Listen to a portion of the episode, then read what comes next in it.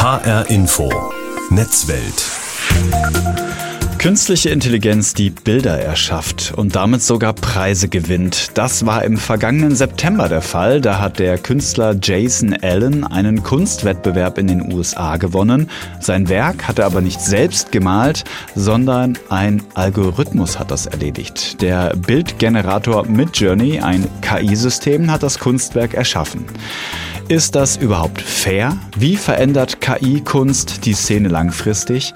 Und wer sind eigentlich die Urheber von KI-Werken? Darum geht es heute in dieser Netzweltsendung. Es handelt sich dabei um eine Wiederholung vom 24. September 2022. Durch die Sendung führt meine Kollegin Julie Rutsch. Stellen Sie sich einmal folgendes Kunstwerk vor. Frauen in langen rot-weißen Gewändern. Diese stehen in einer Barockhalle und blicken durch ein großes kreisrundes Loch, wie ein riesiges Fenster aus einem Felsen geschlagen. Und hinter diesem Loch erscheint eine grelle, in Sonnenlicht getränkte Landschaft, wie eine Szene aus einem Science-Fiction-Epos. Die ganze Szenerie wirkt wie aus Pinselstrichen erschaffen. Aber das ist sie gar nicht. Dieses Kunstwerk, das Sie da gerade vor Ihrem geistigen Auge gemalt haben, ist von einem Algorithmus gezeichnet worden. Und der hat so präzise gearbeitet, dass das Werk beim Colorado State Fair, einem Kunstwettbewerb in den USA, den ersten Platz belegt hat. Das ist aber nicht das erste Werk, das mit Hilfe von künstlicher Intelligenz erschaffen wurde. KI-Kunst gibt es schon seit einigen Jahren und mittlerweile hat sich ein ganzer Hype um sogenannte Bildgeneratoren entwickelt, also KI-Systeme, die Bilder per Knopfdruck für uns erschaffen. Tatsächlich ist der Trend in diesem und im vergangenen Jahr erst so richtig explodiert. Aber wie entstehen KI-Kunstwerke überhaupt? Mit dieser Frage habe ich mich an Jan Eggers gewandt. Er ist mein Kollege aus dem HR-Info-Team und Spezialist in Sachen Datenjournalismus. Und er hat selbst schon KI-Bilder erstellt. Jan, wenn ich selbst KI-Kunst erschaffen möchte, wie funktioniert das? Ist das was, was super komplex ist, wofür ich Erfahrungen als IT-Expertin brauche oder kann ich das einfach so? Das ist sogar überraschend einfach. Letzten Endes alles, was du machen musst, ist, du musst dir ein Konto anlegen bei einer der Plattformen, die so einen Bildgenerator betreiben. Das ist unter anderem bei DALL-E2. Das ist das möglicherweise derzeit mächtigste. Das wird von einer Firma namens OpenAI betrieben. Oder man kann auch die Open Source Variante nutzen, einen Algorithmus namens Stable Diffusion.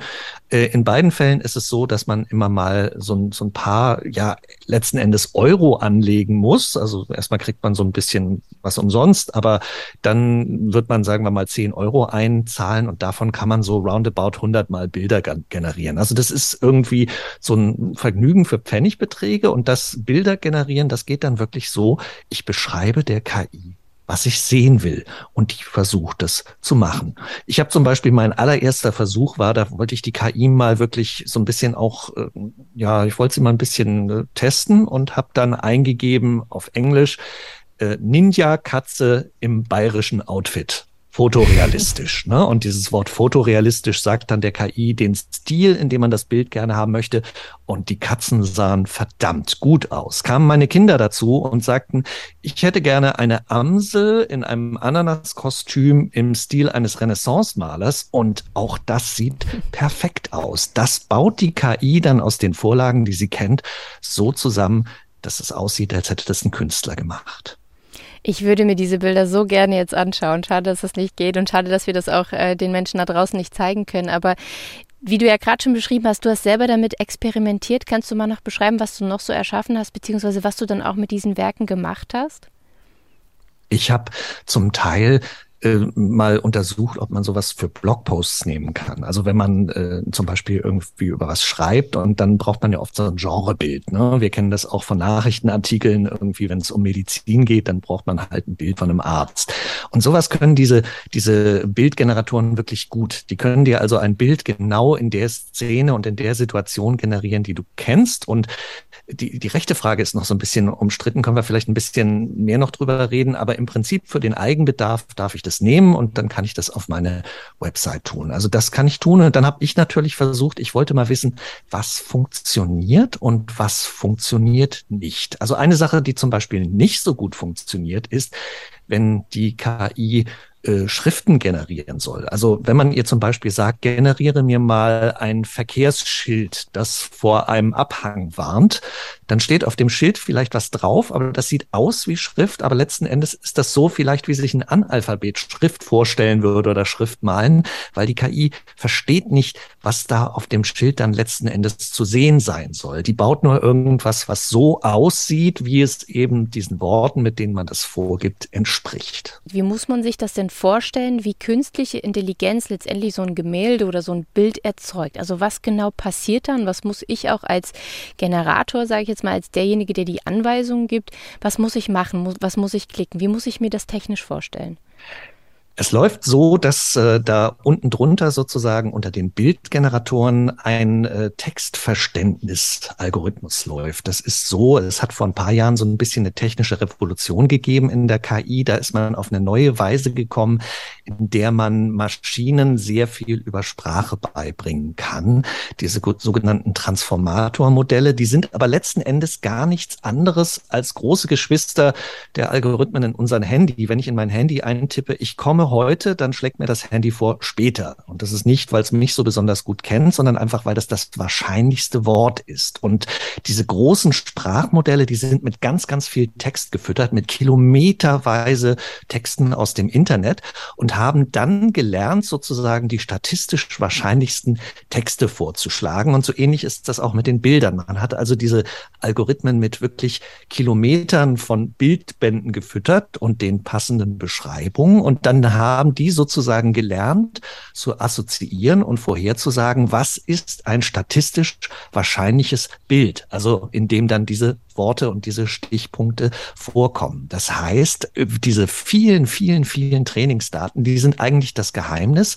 Da steckt also unheimlich viel drin, was Menschen tatsächlich schon mal fotografiert oder gemalt oder erzeugt haben. Und daraus lernt eben die Maschine mit einem sehr komplexen System, was sind sozusagen richtige Bilder und was sind falsche Bilder. Wir haben es ja schon angesprochen, Bildgeneratoren. Letztendlich ist es ja so, Bildgeneratoren gibt es ja schon seit einigen Jahren. Die haben sich sich aber bis heute immer weiterentwickelt. Aktuell gibt es Programme, du hast es eben auch schon erwähnt, äh, Stable Diffusion. Das sind ja nicht mehr nur Generatoren, die in der Lage sind, Millionen von Daten aus dem englischsprachigen Raum zu nutzen, sondern mittlerweile auch auf anderen Sprachen, zum Beispiel Japanisch. Deswegen sehen wir aktuell auch viele Manga-Bilder, die durch KI erzeugt werden. Kannst du uns mal kurz sagen, wo stehen wir denn da aktuell? Also zu was sind Bildgeneratoren heute alles in der Lage?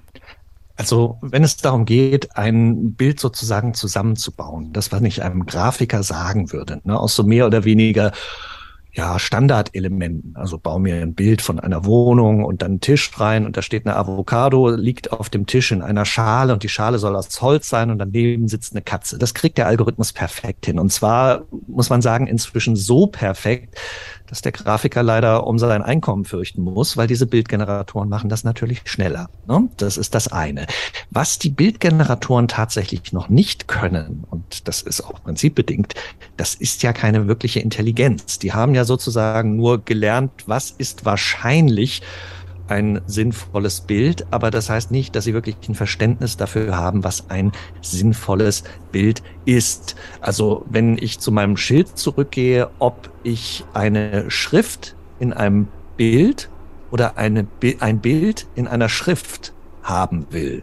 Das kann die KI nicht unterscheiden und wenn beides gleich häufig vorkommt, also dann äh, wird die KI mit, mit gleicher Wahrscheinlichkeit die beiden Kombinationsmöglichkeiten hinstellen. Dass Schrift in der Regel in einem Bild zu sehen ist und dass das unsere Sprache so vorgibt, das versteht die KI einfach noch nicht. Also wie man die Elemente richtig zusammenbaut, da vertut sie sich öfter mal.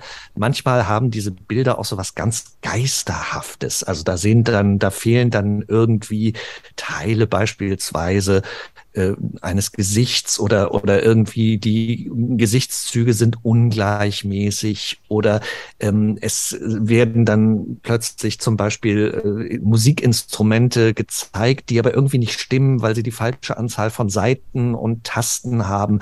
Also das ist zum Teil auch so ein bisschen so eine gespenstische Welt, aber so zum beim allerersten Hingucken sieht das immer verdammt gut und verdammt echt aus. Aber was KI trotzdem auch kann, jetzt haben wir viel über Gemälde gesprochen, über Bilder. Aber letztendlich kann künstliche Intelligenz auch immer mehr Fotografien wirklich täuschend echt darstellen. Also es ist zum Beispiel auch so, das Cosmopolitan Magazin hat vor einigen Monaten das erste Titelcover mittels eines Algorithmus erzeugt und sie selbst sagen, dafür haben sie gerade mal 20 Sekunden gebraucht. Wenn KI solche Ergebnisse liefert, können wir dann überhaupt noch Kunst von Menschenhand oder echte Fotografie von künstlicher Intelligenz unterscheiden?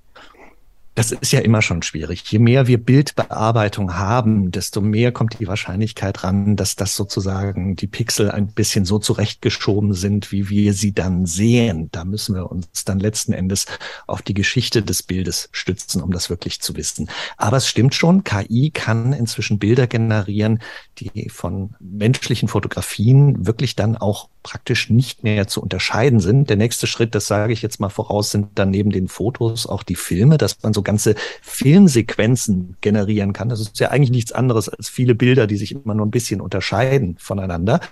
Und äh, das ist dann schon, also die, die Frage, was ist echt und was ist mit vergleichsweise überschaubarem Aufwand von einer KI produziert, die wird immer schwerer zu beantworten sein. Eins allerdings möchte ich dann doch noch anmerken, dass viele von diesen Bildern, die wir sehen, die wir so als Erfolgsgeschichte präsentiert kriegen, und du hast das Cosmopolitan-Titelbild erwähnt, ja, die sind in 20 Sekunden generiert.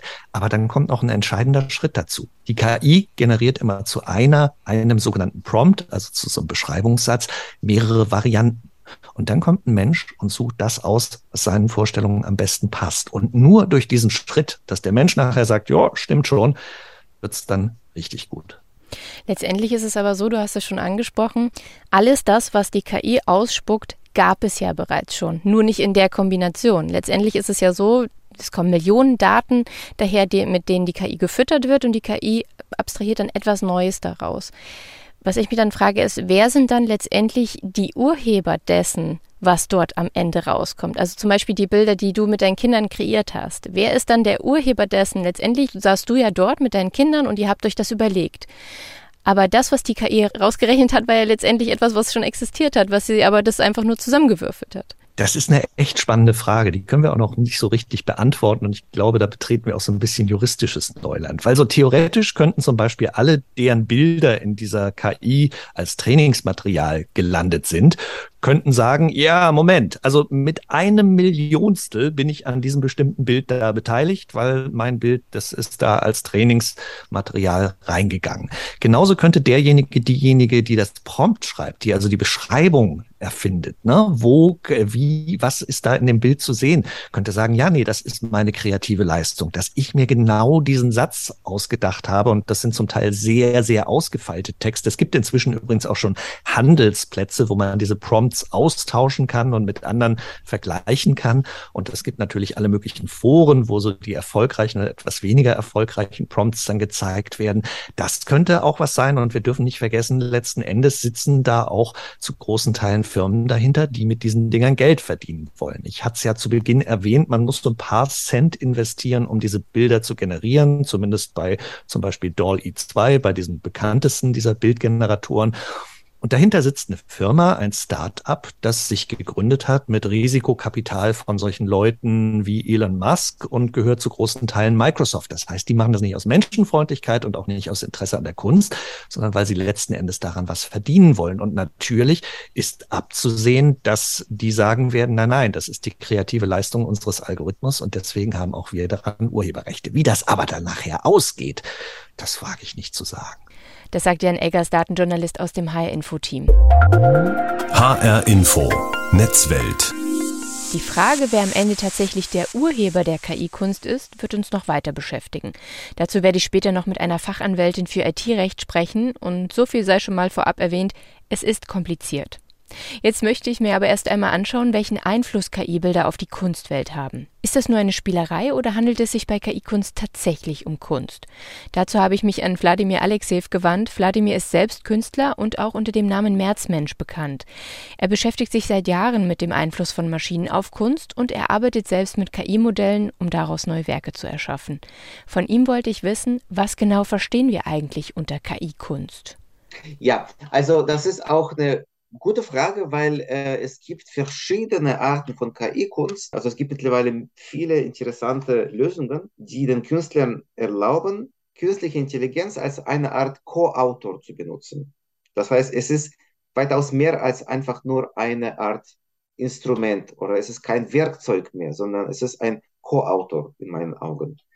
Also würden Sie sagen, KI-Kunst ist wirklich Kunst? Also entsteht da wirklich etwas Neues oder spucken die Maschinen letztendlich nur eine Art Zusammenfassung dessen aus, was sie ja vorher an Trainingsdaten erhalten haben, also dessen, was es ja bereits schon gab? Ja, also mit DALI und mit neuen Modellen, vor allem Diffusionsmodelle, da kommt ein ganz neues Element ins Spiel, und zwar der sogenannte Transformer-Netzwerk. Dieses Transformer-Netzwerk bewertet schon bekannte Kenntnisse, also von KI, und schafft etwas völlig Neues. Das Spannende ist, wie, äh, auf welche Art und Weise die künstliche Intelligenz das, was für mich vielleicht unvorstellbar ist, darstellen kann. Vor allem auch metaphysischen Themen oder äh, Metaphern und so weiter.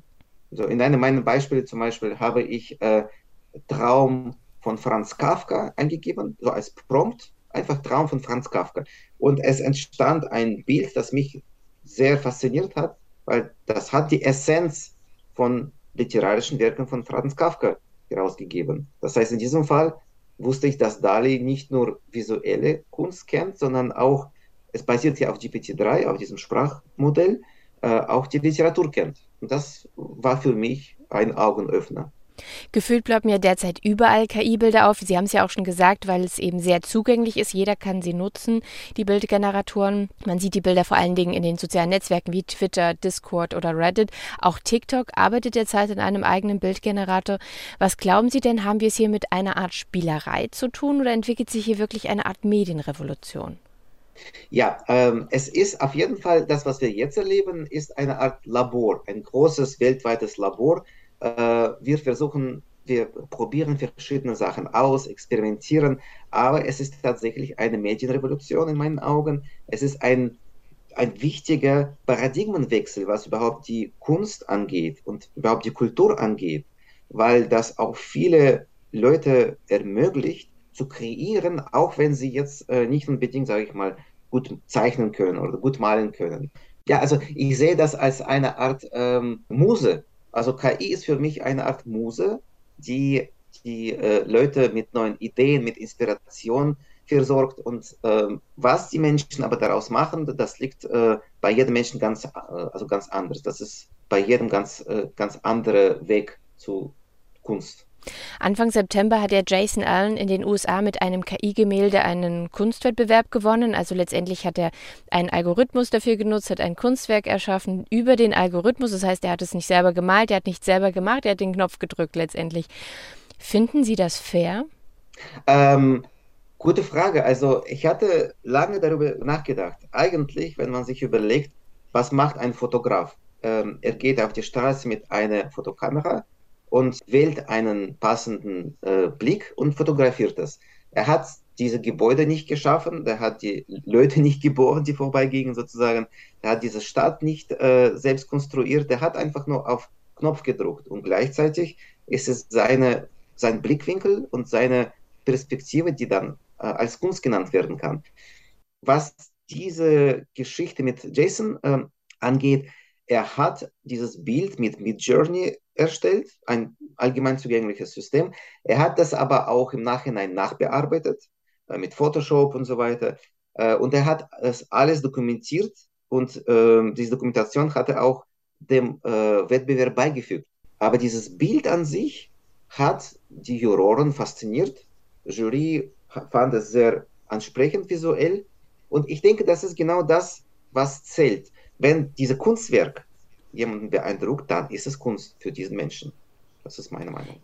Letztendlich müsste man dann aber in der Zukunft vielleicht darüber nachdenken, Wettbewerbe eben aufzusplitten und zu sagen, okay, es gibt den Wettbewerb für diejenige Kunst, die mit Hand geschaffen wurde, die gemalt wurde. Es gibt dann auch die Wettbewerbe, die eben mit KI-Kunst, ähm, also für Kunstwerke, die mit KI-Kunst erzeugt werden. Vielleicht muss man einfach da stärker abstrahieren. Wir hatten das ja auch im Sport. Wir hatten die eine ähm, Transfrau, die angetreten war. Und es gab eine Riesendebatte darüber, darf sie denn jetzt ähm, als Transfrau, also im Körper eines Mannes im, in der Kategorie Frauen antreten.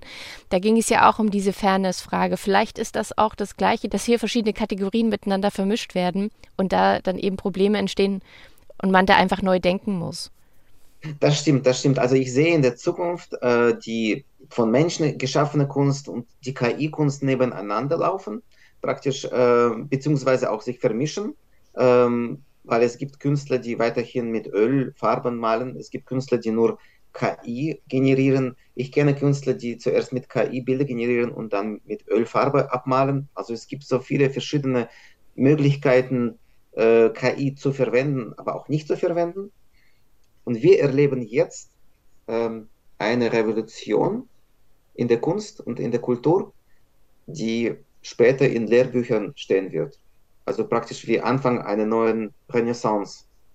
Das ist uns vielleicht nicht bewusst, aber das ist wirklich äh, der Moment, also diese Jahre, ich würde vielleicht fast sagen 2021, 2022, sind die Jahre, die dann später in die Geschichte eingehen als die neue Epoche der Kunst. Das ist total spannend, was Sie da sagen. Viele Künstler haben sich ja über KI-Gemälde in den sozialen Netzwerken schon heftig beschwert. Da fehlen Aussagen, wie das sei das Ende der kreativen Jobs, es sei vielleicht sogar der Tod der Kunst. Künstlerportale fangen bereits an, Bildgeneratoren zu verbieten und zu blockieren. Ähnlicher Unmut kam hoch, als Zeitschriften auf KI-Bilder zurückgegriffen haben, anstatt Stockfotos zu nutzen, also Fotos von Fotografen. Das Cosmopolitan-Magazin hat ihr Cover anstatt mit Grafikern mit KI erzeugt. Können Sie die Künstler, die Fotografen oder auch die Grafiker verstehen? Also stellt KI KI-Kunst auch eine Gefahr dar für kreative Berufe? Also ich sehe da überhaupt keine Gefahr. Ich sehe aber auch eine Parallele. Als Foto geschaffen wurde, äh, haben die Künstler das als Bedrohung ihrer Kreativität gesehen. Als äh, Kino geschaffen wurde, äh, hat sich Theater äh, bedroht gesehen. Und wir kennen auch Video Kill the Radio Star, äh, als MTV damals rausgekommen ist und wir sprechen jetzt im Radio und Radio existiert weiterhin und wird von mhm. Millionen von Menschen gehört. Wir, oder wir haben es zum Beispiel auch bei den E-Books. Ne? E-Books sollte der Tod der Bücher sein und wir lesen immer noch aus wirklich gedruckten Büchern und viele präferieren teilweise Bücher immer noch über E-Books und die E-Books haben sich nicht wirklich durchgesetzt im Sinne von, dass sie das Buch abgeschafft haben. Genau, absolut. In meinen Augen menschliche Kreativität kann nie bedroht werden. Die ist un unglaublich starkes Medium und äh, ist, sage ich mal, äh, ewig. Natürlich, ähm, wenn die Künstler, ähm, die, sage ich mal, äh, mehrere Wochen lang an einem Ölgemälde gearbeitet haben und dann kommt ein KI-System und macht äh, etwas Ähnliches in 20 Sekunden, da fühlen sie sich äh, in einer Art Handwerk bedroht. In meinen Augen müssen sie sich nicht bedroht fühlen, weil die KI-Kunst wird existieren, aber genau weil jetzt so viele digitale äh, KI-Bilder entstehen, äh, wird die Menschheit immer mehr die menschliche Kreativität äh, wertschätzen.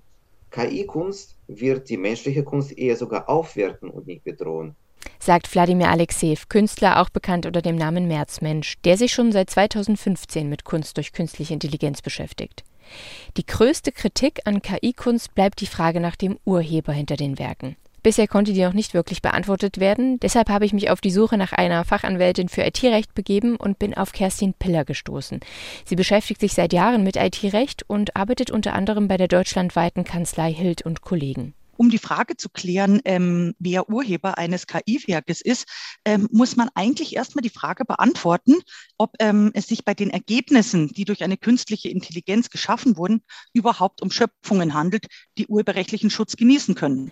Weil das Urheberrecht selbst ist eigentlich ein Schutzrecht, das sich auf Personen bezieht. Das heißt, es besteht nur für geistige Schöpfungen von Menschen. Daher muss man dann eigentlich einen Schritt weitergehen und ähm, prüfen oder entscheiden, ob das geschaffene KI-Werk auf irgendeine gestalterische Tätigkeit einer menschlichen Person zurückzuführen ist.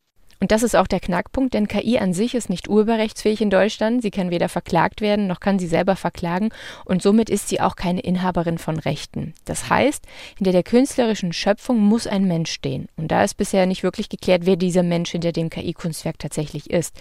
Da bekommen dann nur zwei Personengruppen in Frage, also einmal der Programmierer der KI und andererseits der Arbeitgeber, also die Firma, die die Programmierung in Auftrag gegeben hat, sagt IT-Anwältin Kerstin Piller.